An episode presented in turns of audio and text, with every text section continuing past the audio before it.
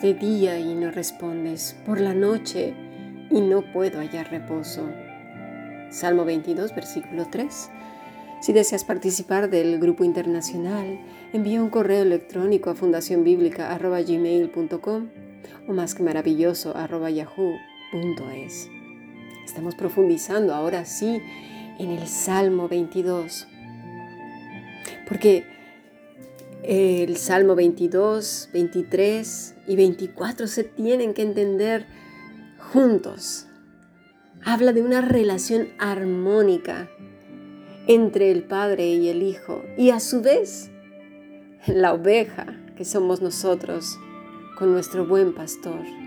Es así que podemos entender las palabras de nuestro Señor Jesucristo, la relación que debemos establecer con Él.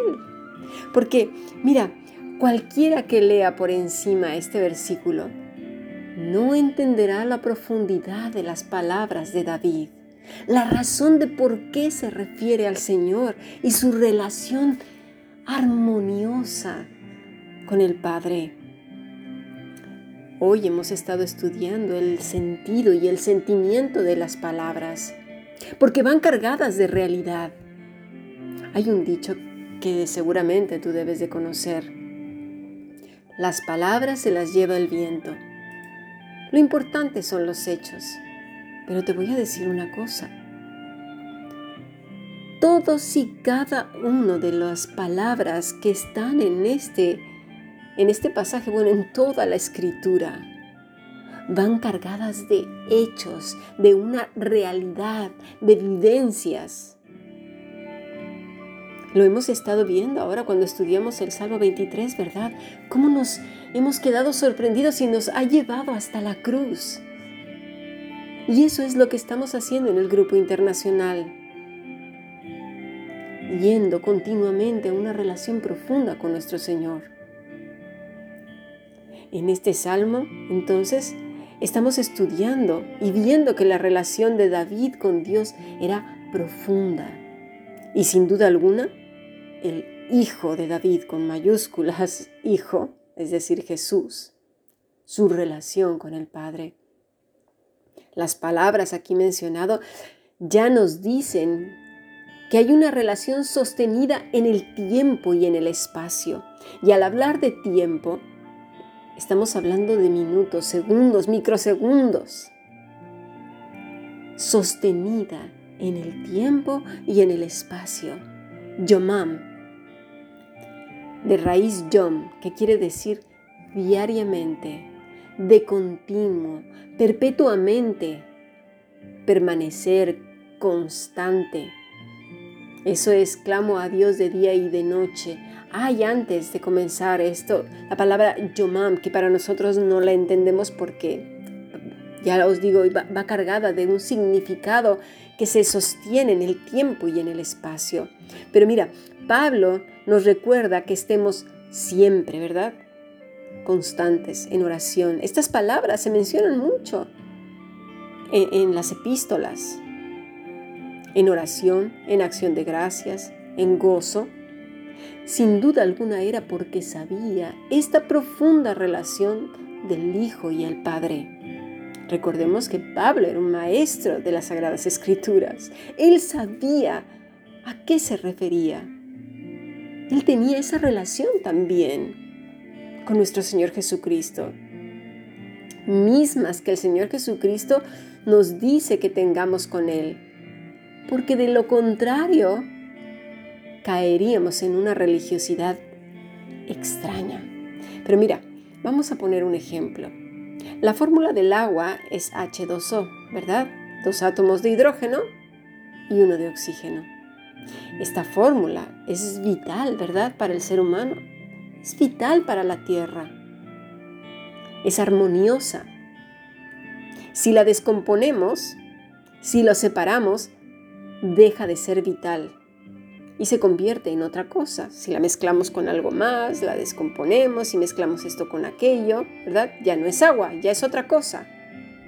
Deja de ser armoniosa, deja de ser agua. Bueno, esta armonía vital es la que Jesús nos dice que debemos de establecer con Él. De no ser así, seremos otra cosa.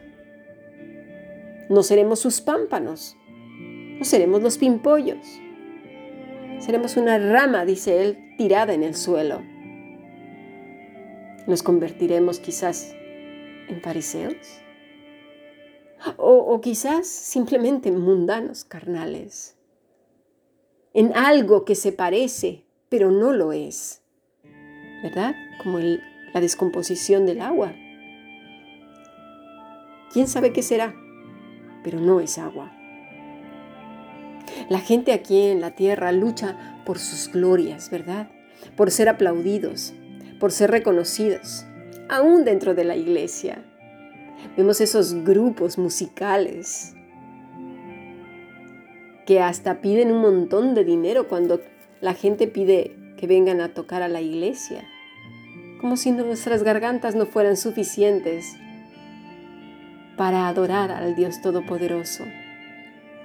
No, queremos traer al artista del momento, que es popular, al predicador del momento, que es tan conocido, ¿verdad? Así somos nosotros. Le damos la importancia a los populares. De hecho, les llamamos los grandes hombres de Dios. Bueno, ahí tienen su recompensa. Recompensa de hombres. Pero pero vamos a ver si esto es lo que dice la escritura y esto es lo que debemos de buscar. Porque a veces lo tenemos asumido como, un, como una frase, una oración repetida, pero no está en el corazón porque seguimos buscando eso y vamos tras de esas personas, porque son las más conocidas, porque nosotros mismos les los elevamos a la grandeza, ¿verdad? Estos hombres grandes de Dios. Vamos a ver qué dice la escritura. Juan 12:43. Eh, dice así, porque, vamos a decir el 42, sin embargo, muchos, aún de los gobernantes, estamos hablando de los grandes hombres de la tierra, creyeron en él, pero por causa de los fariseos no lo confesaban, para no ser expulsados de la sinagoga o, de los fariseos del mismo grupo, porque amaban más el reconocimiento de los hombres que el reconocimiento de Dios. Bueno, podemos decir, no, eso es verdad. Vamos a seguir profundizando. Juan 5:41. El mismo Jesús, ¿eh? No recibo gloria de los hombres. ¿De quién recibió la gloria? De Dios. De hecho, lo quisieron hacer rey ¿Y qué hizo Jesús? Salió de medio de ellos. Nosotros entre nosotros mismos como cristianos aceptamos la gloria de los mismos hermanos. Pero no sabemos la frase, no, yo no. No, ¿en serio? Observa las actitudes, por favor, de estos que se llaman grandes hombres de Dios que hasta se sientan en lugares especiales. Mira, Hace mucho conocí una iglesia donde todos estos líderes se sentaban en la parte de, delante de la, de la iglesia y cuando terminaba el culto salían por una puerta especial, porque claro, la gente los agolpaba y, y no, ellos salían por separado. ¿En serio? Después se ponían y los rodeaban y si querían alguien hablar con ellos o cualquier cosa, estaban los como tipo guardaespaldas para que no se acercaran a ellos. Madre mía. Observemos bien estas actitudes. Observémonos a nosotros mismos. ¿Qué buscamos? Dice Juan 5:44, ¿cómo podéis creer cuando recibís gloria unos de otros y no buscáis la gloria que viene del Dios único? De verdad, necesitan impactar nuestros corazones las palabras de nuestro Señor Jesucristo y observarnos con detenimiento. ¿Qué buscamos? Pasemos a nuestro siguiente podcast.